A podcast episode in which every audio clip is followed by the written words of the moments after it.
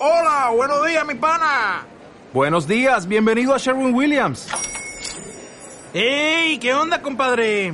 ¿Qué onda? Ya tengo lista la pintura que ordenaste en el ProPlus app. Con más de 6.000 representantes en nuestras tiendas listos para atenderte en tu idioma y beneficios para contratistas que encontrarás en aliadopro.com. En Sherwin Williams somos el aliado del PRO.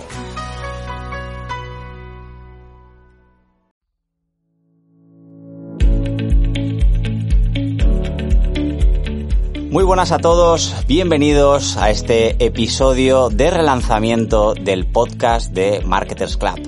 Un eh, programa semanal donde vamos a ir trayendo a distintos profesionales del mundo de marketing digital y negocios digitales para que nos cuenten un poquito por su vida profesional y para que saquemos información valiosa para vosotros. Bien, en esta ocasión tenemos a un invitado que me hace mucha ilusión, que es eh, Benji Martínez, que es el Growth Manager en Wild Audience. Yo creo que vamos a poder tocar temas eh, muy interesantes y así que nada, sin, sin más dilación te doy paso. Eh, Benji, ¿cómo estás? Hola Pau, ¿qué tal? Oye, un placer estar aquí en el, en el episodio de relanzamiento. ¿eh?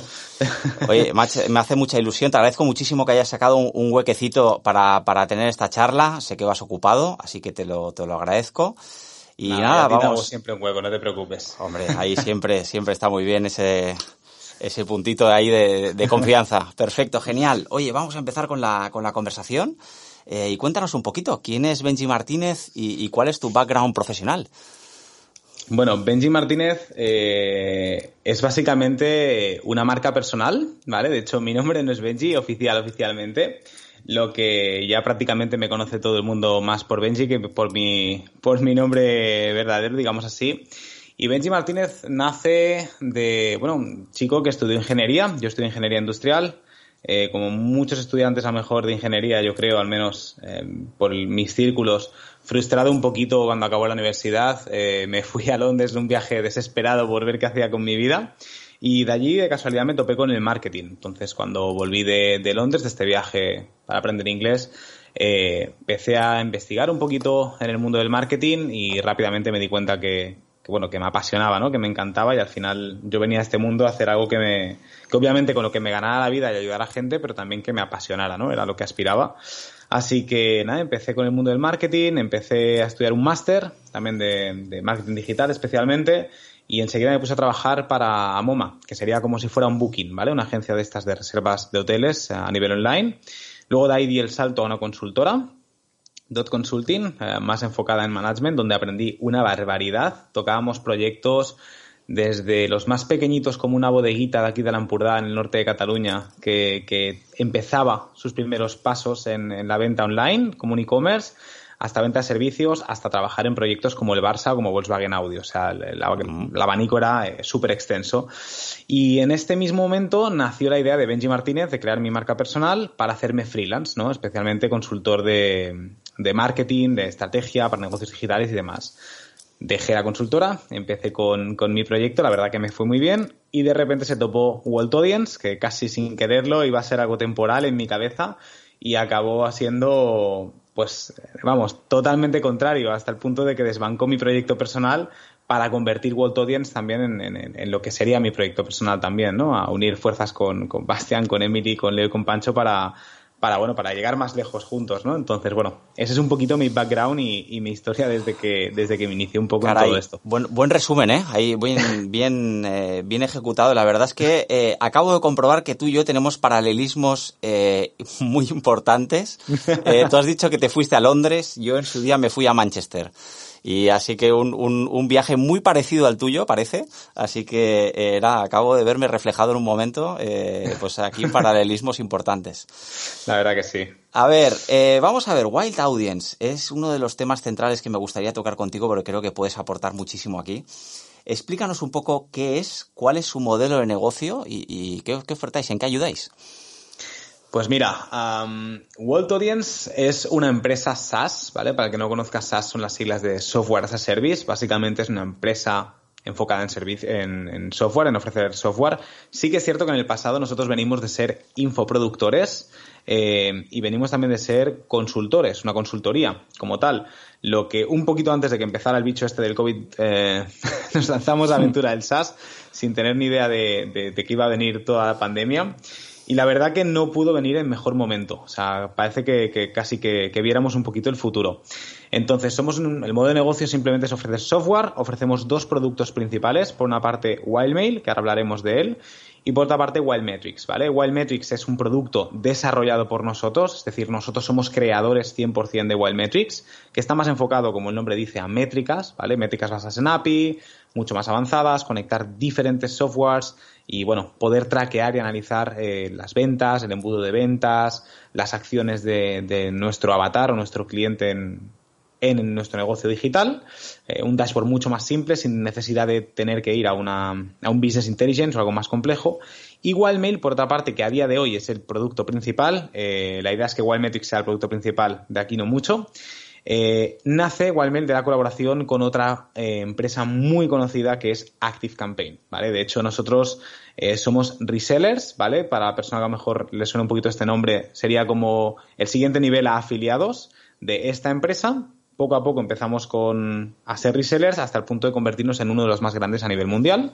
Y bueno, nos permitieron vender lo que es Active Campaign, pero simplemente con nuestra marca blanca, ¿vale? Vamos a decir el hacendado de toda la vida, pues eh, lo mismo. Simplemente Wildmail es un nombre comercial, pero el software en sí es Active Campaign. Así que proveemos las dos cosas, el software de email marketing, automatización, CRM y formularios, y por otra parte también el software para analizar todas las acciones que hacemos con este software que sería Webmetrics. Eh, me, interesa mucho este proceso de, eh, en esta parte de afiliación, porque la gente se mete mucho en temas de marketing de afiliados, sale mucho eh, vídeo tutorial en YouTube y tal, que, que, que, es el modelo es la panacea y tal, y es un modelo muy bonito, muy atractivo, ¿no? Pero luego está la realidad, que vosotros habéis escalado un negocio desde cero ahí. ¿Cómo fueron los, los inicios de ese punto? Porque para ser reseller, primero hay que pasar por afiliado, ¿no? y, y claro, me, interesa mucho, o sea, este punto, ¿no? De cómo empezasteis, qué dificultades os encontrasteis ahí y qué, qué, habéis tenido que escalar o qué habéis tenido que hacer mejor para llegar a ser uno de los mejores resellers de Active Campaign. Pues mira, muy buena pregunta. De hecho, Pau, si me entrevistaras de aquí dos años, seguramente la respuesta que te diera sería diferente porque todavía estamos un poquito en, el proceso, ¿no? No te podría decir, ya hemos pasado eh, todo, este, todo este camino. Al final es un, es un tema de, de aprendizaje continuo, como bien sabemos tú y yo del mundo del emprendimiento. Pero sí que es cierto que esto depende mucho de la empresa a la que, con la que trabajes de afiliado, ¿vale? Hay muchos tipos de marketing de afiliados. Está el típico influencer que patrocina un, un producto, eh, está el típico, pues sé, como el software como nuestros, y luego depende del software, ¿vale? En el caso de Active Campaign, como bien comentabas, tienes que ser afiliado, que afiliado, para lo mejor los que nos estén escuchando y no, no sepan bien bien cuáles son las diferencias, vamos a intentar desgranarlo un poquito, es que tú tienes un enlace y a través de ese enlace, em, pues todas las compras que se hacen a través de ese enlace, tú te llevas una pequeña comisión, ¿vale? Luego puedes tener diferentes rangos de afiliados con más comisión o menos.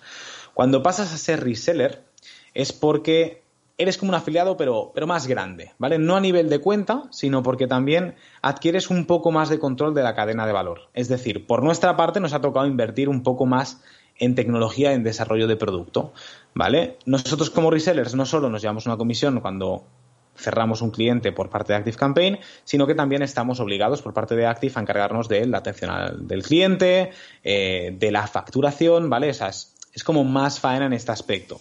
Cuando comentabas el tema de la panacea de, los negocios de afiliación, yo tengo mis sentimientos encontrados. Sí que es cierto que a nosotros nos ha funcionado increíblemente bien, y, pero tiene un pero, tiene un pero, y es que nosotros no nos lanzamos desde cero a un negocio de afiliación, lo cual para mí me parece que es algo muy difícil de crear. Nosotros veníamos de tres años y medio de ser infoproductores, de ser consultores y de tener una base de datos de más de 50.000 eh, leads, suscriptores, clientes, etcétera. Con lo cual, nosotros, más que crear un negocio de afiliación desde cero, pivotamos de un tipo de negocio a otro. Y eso, parece que no, pero es una enorme diferencia, porque ya nos permitía pivotar sabiendo que este modelo de negocio iba a funcionar. Nosotros ya teníamos una pequeña base de datos de afiliados como afiliados, luego nos pasamos a ser resellers en este aspecto. Y bueno, tiene sus riesgos el tema de afiliación. ¿Es demasiado duro? ¿Es demasiado duro entrar desde cero? No es que sea demasiado duro, es que esto es mi opinión personal, ¿eh? Como growth manager, eh, quizá cualquier otra persona. Bueno, pero estás ahí, tu opinión tiene un valor. Exacto. Para mí el modelo de afiliación es muy bueno, pero no para ser el core business. ¿Vale? es, es, ideal para ser una línea de negocio complementaria, esos ingresos eh, pasivos, aparte pasivos, porque normalmente cuando eres un reseller, como te comentaba, tienes más responsabilidad en la cadena de valor y, demás. Cuando eres un afiliado, simplemente te piden el, enlace y ya está, tú te olvidas, pones el enlace, cierras clientes, puedes hacer pues lo típico, ¿no? Un vídeo en YouTube, eh, promoverlo, si tienes una agencia, pues todos tus clientes pasan a través de ese enlace, etcétera, pero al final no tienes nada que hacer. Pones ese enlace y se acabó y tú cobras la comisión a final de mes o a las 60 días que se suele pagar todo esto y listo. a mí me parece que como modelo o como línea de negocio de ingreso recurrente está espectacular.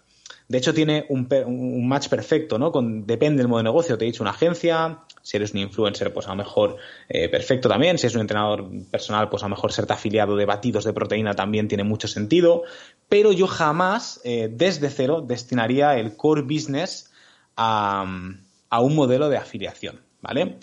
Y tiene una explicación muy rápida y es el motivo por el cual he empezado esta, esta charla contigo, Pau, diciéndote, hoy en día Wildmail es el, producto principal, pero el día de mañana va a ser Wildmetrics. Tiene un sentido muy claro. Um, yo no puedo crear un negocio y una facturación y una empresa con el enorme riesgo, si hacemos un DAFO, el enorme riesgo que me saltaría sería que el día de mañana ActiveCampaign me cierre el grifo. Ah, es que esto es un riesgo. Me lo como con patatas. Es el gran riesgo. Mira, eh, yo precisamente le hice una entrevista, no sé si la conocerás, también una, una chica chilena que hace de afiliada muy bien de un montón de productos digitales que se llama Carolina Millán.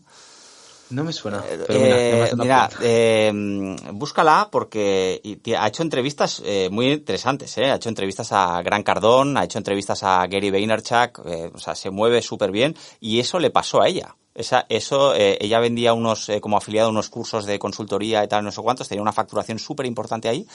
Y de la noche a la mañana la, empresa se fue a pique. Y claro, es un, al final es una cuestión innegable que dependes de una tercera empresa y, el ejemplo de esto es bastante, bastante claro, ¿no? Pues bien, oye, yo me gustaría, me gustaría ir a la siguiente, a la siguiente pregunta que te quería hacer. Yo creo que hay mucho emprendedor que, que le gustaría eh, entrar en el negocio de afiliación y, o negocio de reseller. Y uno de los grandes quebraderos de cabeza, algo que vosotros resolvisteis porque conocíais bien la industria, es en qué nicho, en qué nicho me meto o, qué programa de afiliación puede ser bueno para mí o cómo encuentro un hueco de mercado donde pueda explotar todo el tema este de la afiliación, ¿no? Muy buena pregunta y aquí como siempre con muchas respuestas es el depende, ¿no? Si me preguntas a mí, para mí es muy sencilla eh, la respuesta. Por una parte, tienes que meterte como afiliado o reseller, da igual, vamos a tratar eh, estos eh, aspectos como si fueran el mismo, ¿no? Al final, revender o recomendar eh, a otro software o otro producto, otro servicio, de una industria que conozcas muy bien, ¿vale? Tienes que conocer muy bien esa industria porque al final eh, como hemos hablado en la anterior pregunta, asumes un riesgo y ese riesgo tienes que, digamos, contrarrestarlo con mucho conocimiento dentro de esa industria. Y luego, por otra parte, para mí algo que es vital, eh, y esto ya es algo muy personal, es algo que, abanderamos mucho la parte de World Audience y poco a poco creo que el mercado se va dando cuenta, es la época del marketing eh, ético que le llaman. Yo siempre he dicho el, el respect-based marketing o el marketing basado en respeto. Y es que yo no puedo ser afiliado o recomendar algo que ni siquiera yo estoy utilizando o ni siquiera estoy contento con él, ¿vale? Que esto también se han dado muchos casos eh, con el famoso marketing de influencers, que al final no deja de ser colaboraciones y el influencer no, no deja de ser un afiliado, llevas una comisión también muchas veces por la cantidad de productos que venden o recomiendan o lleva su cupón. Y básicamente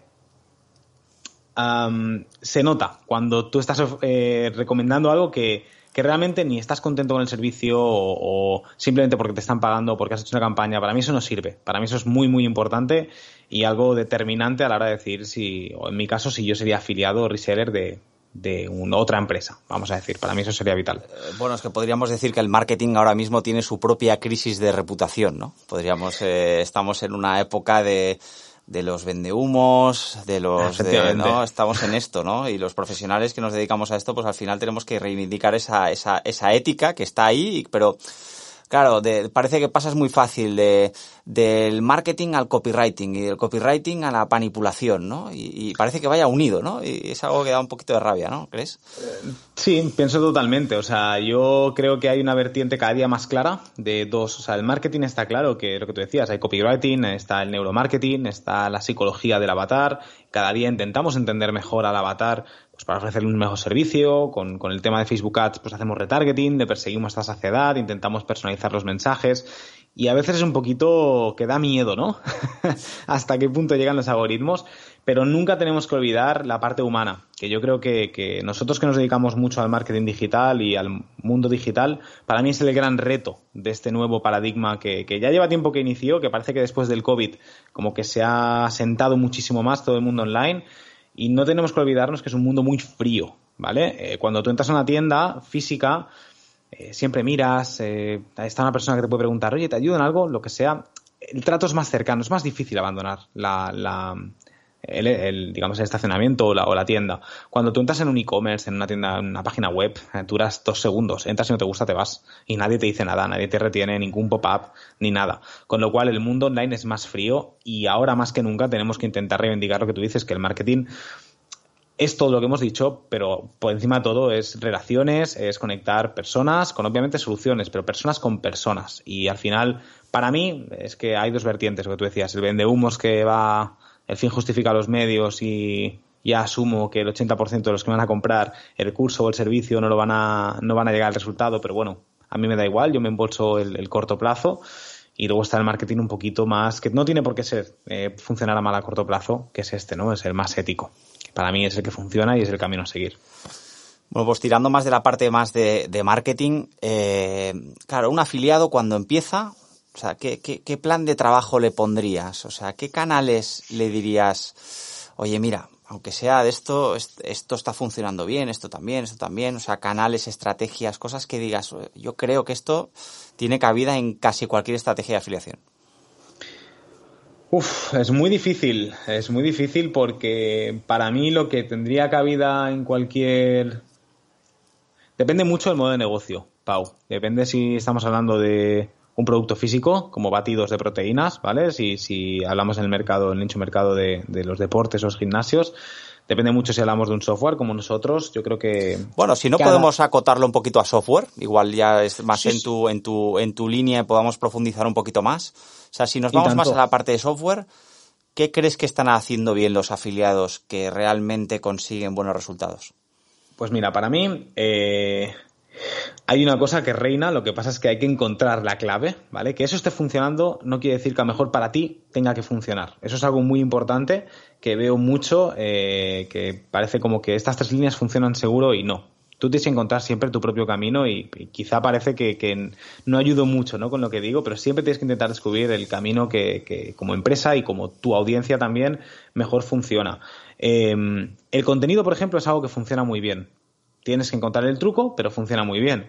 Si eres un youtuber o si más o menos se te da bien delante de cámara o si te se da bien escribir, lo que sea, escribir artículos que posicionen en Google, que posicionen en YouTube, eh, etcétera, puede funcionar muy bien porque das mucha visibilidad y al final cuando tú eres un modo de afiliación lo que quieres es que cuanto más gente entre en tu enlace, mejor. Hablamos de afiliación, ¿eh? no hablamos de reseller. Para mí la estrategia aquí sería un pelín más diferente, pero como afiliación lo que busco es el máximo tráfico posible que pase a través de ese enlace mío, porque es un tema de embudo. Cuanto más tráfico haya, más gente convertirá.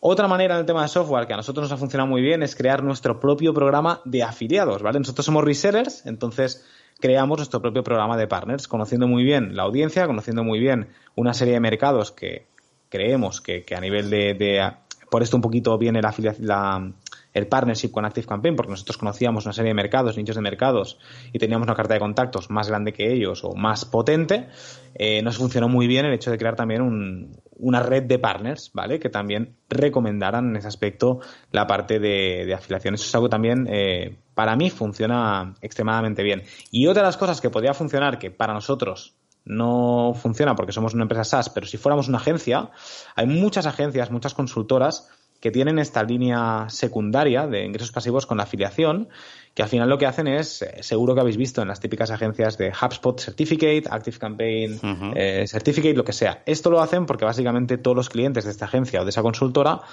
acaban pasando o acaban implementando alguno de estos softwares, Salesforce, HubSpot, Active Campaign, lo que sea. Esto es algo que funciona también muy bien y fíjate que tampoco requiere muchísimo trabajo por tu parte, más que seguir ofreciendo servicio y especializarte en tres, cuatro herramientas. Eso te permite ofrecer mayor, valor porque te vuelves un experto en esas herramientas y además si esas herramientas tienen un servicio de afiliación, más que mejor porque te permite llevarte como un, pedacito ¿no? de cada cliente que, que envíes. Además es recurrente, sobre todo para el tema de consultoras y agencias que haces un proyectos cerrados, que tú facturas un dinero pero luego ya no hay una continuidad. El meter la afiliación es el mejor modelo para tener algo una línea recurrente, ¿no? Eh, eso también es algo que funciona muy, muy bien y que, yo lo he visto muchísimo en, nuestro caso, por ejemplo.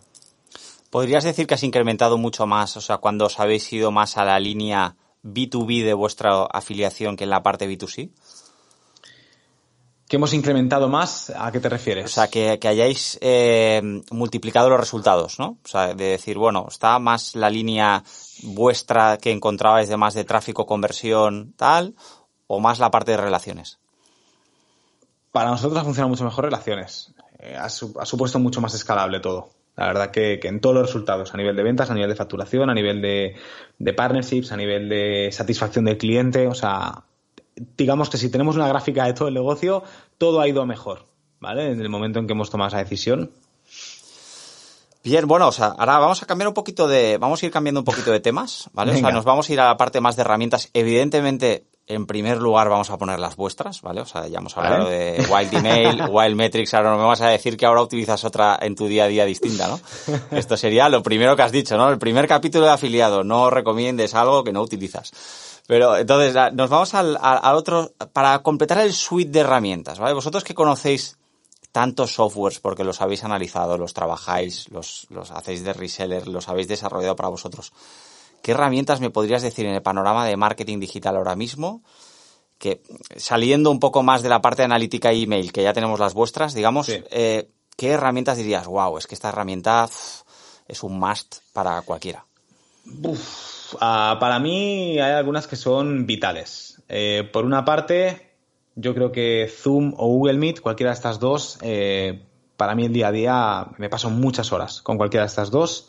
Notion para la parte de procesos internos, eh, notas, incluso gestión de tareas. Notion en sí es para un episodio entero. Estoy encantado con Notion, me parece que es espectacular.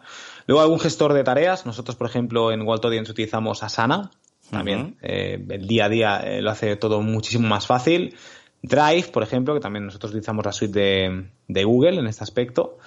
Pero yo creo que así a bote pronto, diciéndotelo, aparte de las nuestras, eh, te iría Notion, Asana, la suite de Google, por supuesto. utilizas mucho Loom, ¿no? También. Loom, cierto, también utilizo muchísimo Loom. Eh, estoy empezando a utilizar otra, pero Loom es algo que para mí. Ah, estás, estás dejando a un lado Loom. Yo soy un gran enamorado, ¿eh? ¿eh? No, pero yo estoy siempre, estoy enamorado de Loom, pero estoy intentando sustituir, hay una herramienta muy parecida a Loom, para el tema de grabar vídeos en YouTube, que a mí me simplifica muchísimo la vida. A mí me encanta editar vídeos con el Adobe Premiere y con, con After Effects y el OBS y tal, pero a veces que el proceso se hace un poco más largo y si no lo externalizas a un filmmaker, al final lo que buscas es en el menor tiempo posible pues acabar generando la mayor calidad y mayor cantidad ¿no? de, vídeos y hay una herramienta que me lo permite que es muy parecida a Loom pero Loom por ejemplo también es una cosa que me, que me parece bueno muy, muy, muy útil. al final no la has mencionado ¿eh? la que se parece mucho a, Loom se llama tela.tv creo que se llama tela o sea eh, eh. tela tella tella T -E -L -L -A. bien sí es muy, muy parecida. Si, vais a los vídeos de YouTube, los últimos los he grabado con, esta aplicación. Ah, bien, no la conocía, mira, ¿ves? Siempre sacamos, siempre sacamos algo. bien, eh, herramientas, bien, perfecto. nos has Perdona, Pau, me deja una, vital, que la tengo aquí delante. Eh, Slack, definitivamente. Ah, Slack, bueno, claro. Slack. Eh, sí, sí. Las tengo tan interiorizadas que ya para mí me, cuesta hasta mencionarlas porque es, forman parte de, del día a día y ni me entero ya de clases de Te hago una pregunta un poquito más de esto. Mira, yo por ejemplo, eh, Asana, desde hace tiempo, bien, la tenemos interiorizada. Eh, Slack también. Notion, ¿qué, ¿qué parte te complementa? O sea, sumándole a las dos que ya te he dicho. Uh, Notion para mí me permite tener desde notas hasta... Vale, si, tu, si, tuviera Evernote, o sea, tengo Evernote. O sea, entonces... Uh, he utilizado Evernote y a mí me es mucho más fácil Notion. Me parece más potente, eh, mucho o sea, me más sustituye, visual. ¿no? Es un sustitutivo de, de, de Evernote o amplificado, podríamos decir. A mí me gusta, sí, eh, yo lo, lo, veo más potente Notion que Evernote, pero sí, es más notas y luego, por ejemplo, nosotros tenemos muchísimos procesos internos, eh, entonces todo lo que llamamos ISOPs, eh, todos esos procesos internos los tenemos en Notion, entonces, o sea, nos simplifica la vida porque tenemos todo, desde el equipo, cultura, eh, roadmaps, productos, estrategia. No, no, y últimamente me voy a tener todo. que acabar metiendo porque justamente llevo, ya me han llegado como varios impactos últimamente. ¿eh? Iba utilizando otras, pero al final me voy a tener que meter. Ahora no te vas a arrepentir. De esto vi un tutorial el otro día bastante extenso, creo, de Euge Oyer también, que hacía un tutorial sí, señor, importante sí, también de, de Notion. Y también me picó la curiosidad porque también parecía como muy enamorado del tema. De hecho, con Euge salió la misma conversación cuando estuve por ahí en Andorra, o sea que ah, yo ostras, creo que Notion, bueno, Notion vale, vale, une, vale. Pues une nada, gente. Me veo ya gratamente obligado ya a usarla ya. Totalmente. Bien, cambiemos, cambiemos de tema. Nos vamos a ir a, un te a, a otros temas un poquito eh, más, eh, no sé, colaterales, ¿vale? Vamos vale. a decirlo a, a, este punto. Nos vamos al, al, primero, que es todo el tema de toda la industria que se ha generado de Amazon afiliados. Sí. Es una de las grandes eh, puntos, ¿no? Que se va notando que Amazon ya, ya ha entrado en una, en una etapa de madurez muy grande, ¿no? Porque al, al, hace poco redució, eh, redujo las comisiones, ¿no? Que se pagaban sí. en, en, Amazon afiliados y esto, bueno, creó bastante polémica. Pero el tema es, ¿qué opinas de Amazon afiliados? ¿Crees que es un modelo para empezar de cero? ¿Y, y qué, qué sensación tienes ahí? Depende mucho también del modo de negocio. Si tu modo de negocio es posicionar eh, páginas nicho que le llamamos, yo creo que Amazon te puede funcionar muy bien, ¿vale? Incluso aunque tenga comisiones bajas, si tú tienes posicionado por lo típico, ¿no? Eh, sartenes, eh, electrodomésticos, eh, móviles, ordenadores y al final tienes siempre enlace de afiliado a, a, Amazon, ahí puede funcionar.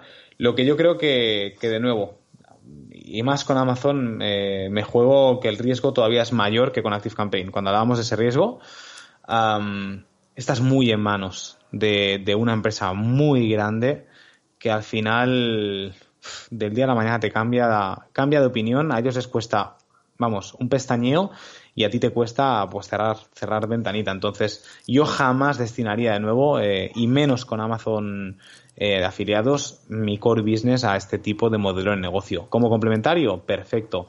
Eres un blogger, eh, aparte de colaboraciones, aparte de tener a lo mejor infoproducto, quieres tener una, una raíz de, o una línea de afiliados, me parece genial y estupendo, pero centrarlo como el principal yo no lo haría, básicamente. Es que también hay mucho cursito, ¿eh? Por ahí, ahí recomendando, ¿no? Ese lifestyle, también. ¿no? De, de, ¿no? Crea tus propias páginas de afiliados, trabaja desde casa. Bueno, ahora hemos trabajado todos desde casa, ¿no? Eso ya sí. ha perdido, ha perdido el, el, lado sexy, ¿no? Pero, pero bueno, es que también es como el siguiente tema que te quería enlazar también, que también tiene su gran puntito de, de polémica, ¿no? Todo el tema del dropshipping y la derivada que ha salido que es el drop servicing, ¿no? Que ya es lo, la, la, siguiente sí. vuelta de tuerca, ¿no? ¿Qué sí, opinas sí, de, de, del dropshipping? O sea, ¿es un modelo que se puede vivir de ello? ¿Es sostenible? Eh, ¿Conoces casos de éxito buenos? Yo conozco casos de éxito muy buenos. Eh, yo también lo miraba un poquito de reojo al principio, hasta que, que me topé con, con, estos casos. Y la verdad que funciona bien. Um, tampoco te puedo decir mucho porque no soy muy experto, ¿no? Los conozco, he escuchado de ellos, pero de nuevo, sobre todo también para los oyentes, no, no, lo, no lo, cojáis como, como, como, si fuera, yo que sé, como con el tema del SaaS, que sí que lo domino muchísimo más. El tema del dropshipping, creo que da la oportunidad, eh, igual que el drop, eh, services, eh, me parece que son nuevos nombres, pero tampoco me parecen algo tan tan nuevo, ¿vale? Al final no es la primera ni última marca, no voy a decir nombres, que fabrica en China o en países así y luego al final le meten el logo, le meten su color, le meten su marketing y te lo venden cuatro veces más caro, ¿no? Pues el dropshipping no deja de ser algo parecido, lo único que llega pues a todo el mundo, ¿no? Básicamente puedes eh, comprar un producto, no fabricarlo, pero sí que comprar un producto mucho más barato y oye, pues le estampas tu marca blanca o le estampas tu, eh, tu, tu marca o le, le pones tú el marketing, le pones tú todo y al final lo revendes. Eh, si con esto ofreces más valor, porque obviamente Es que ahí está el tema, ¿no? O sea, es que yo creo que se ha vendido mucho el dropshipping como diciendo, no, tú te pones en medio de la cadena, comisionas y, vives como un rey, ¿no? Y, eso es lo que se vende, ¿no? Muchas veces.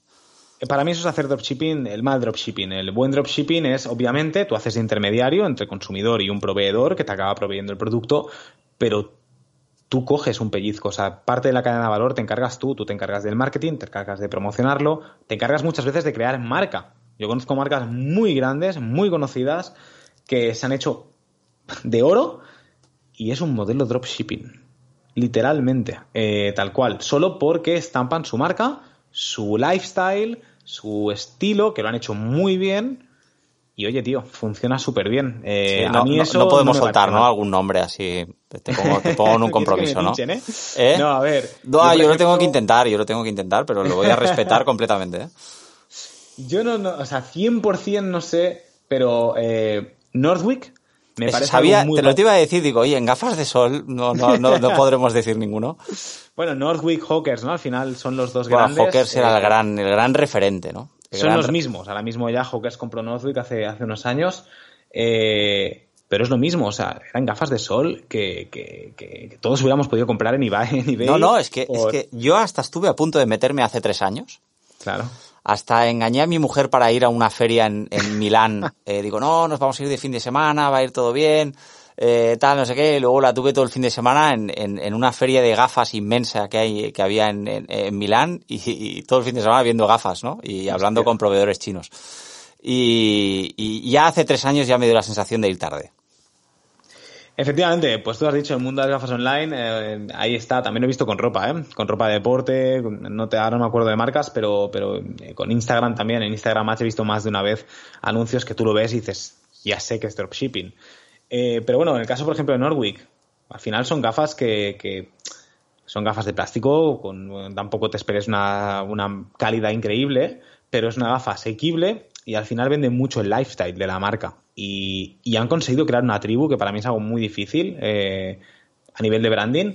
Y lo han hecho muy bien. Ahí, por ejemplo, a mí me parece súper válido el dropshipping. Pero, ese es el salto, ¿eh? Ese es el salto, porque otras marcas, lo que les había pasado es que habían encontrado el de esto y a lo mejor hace 3, 4 años, eh, sencillamente con poner una web buena, unos modelos que estuvieran bien y tal, escalaban el negocio con Facebook Ads y mientras el CPC de Facebook Ads estuviera ahí, el negocio iba como un tiro. Bueno, de esta manera, pero, pero claro, pero luego se encontraban que eh, ya cuando empezaron a subir los costes de Facebook Ads, se iban a buscar inversión y los inversores decían, no, no, si no sois capaces de crear marca y crear comunidad, yo no invierto. Es que esto, esto vuelve a ser... Eh, vuelve a ser cuando tú empiezas un proyecto, unas grandes cosas que haces es un DAFO, ¿no? Quizá queda muy obsoleto, pero para mí sigue siendo algo muy vital. Y si tú tienes el modo de dropshipping, eh, tú da, una de las amenazas más grandes es, por, por, supuesto, que el proveedor te corte las alas y te quedes sin esto. La otra es que te quedes sin marca, porque tú no tienes nada. Tú simplemente eres un intermediario, no eres ni... O sea, no tienes el control del cliente, eres un intermediario y ya está. Cuando tú creas marca, el cliente te, o sea, tú tienes el poder de ese cliente, tú tienes su audiencia, tú tienes su atención. Si el día de mañana ese proveedor te corta las alas, te vas a buscar a otro, porque tienes una marca tan potente y tienes unas ventas que detrás te, digamos, te avalan, que cualquier otro proveedor es posible que te, que te abra las puertas incluso con un mejor trato, ¿vale? Entonces, es como le das la, la, vuelta a la sartén en ese aspecto. Para mí ese es el gran reto del tema dropshipping. Tema de drop services, ocurre lo mismo. Eh, no es tampoco inventar las Américas. Eh, cuando tú montas una agencia, tú a lo mejor eres un crack en, estrategia, pero te das cuenta que tus clientes, pues les hace falta implementar automatizaciones, implementar email marketing, implementar SEO, eh, un diseño web, y tú no tienes ni idea de web, eres un crack en estrategia, pero no tienes ni idea. Al final, ¿qué haces? Te asocias con un freelance, eh, ese freelance te factura, tú facturas un poquito más, te llevas una comisión y haces intermediario. El drop services no deja de ser lo mismo pero vuelve a ser lo mismo que el dropshipping. Para mí, eh, ese, eh, la clave está en, puedes empezar así, pero la clave está en cuanto antes aportar tu valor y volverte como imprescindible dentro de la cadena de valor. Porque ahí es donde tú ganas. Ya no solo facturación, sino control y estabilidad a futuro a nivel empresarial. Pues qué bueno, pues nos quedamos con esa, con esa clave ahí como reflexión, como reflexión final. Y, bueno, ya no tengo más preguntas que hacerte. Yo creo que hemos sacado, yo creo, mensajes muy, muy interesantes y muy valiosos. Y, solo me queda que agradecerte el tiempo que has sacado para, para pasarte aquí por el podcast. Y nada, a ver si dentro de un tiempo pues te, te vuelvo a, invitar. ¿Quieres dejar un poco eh, cómo te pueda encontrar la gente? Así para... Y tanto. Por supuesto, o sea, al final en LinkedIn podéis buscar por Benji Martínez, eh, ahí estaréis, si no, pues en World Audience, worldaudience.com, eh, allí directamente escribís un correo, decís que queréis hablar conmigo y yo siempre estoy disponible, pero bueno, ahí es donde básicamente me podéis encontrar. Em, sin más, incluso las herramientas que también hemos mencionado, si, si quisierais chequearlas, en la página web están y sin ningún problema. Doy fe, doy fe de que eres una persona muy cercana y, muy fácil eh, cuando se quiere, se quiere trabajar. Así que nada, pues oye, muchísimas gracias, un abrazo grande y mucho éxito. Muchísimas gracias, Pau. Un placer y oye, eh, de aquí pronto nos vemos de nuevo. Vale, gracias. Cuídate.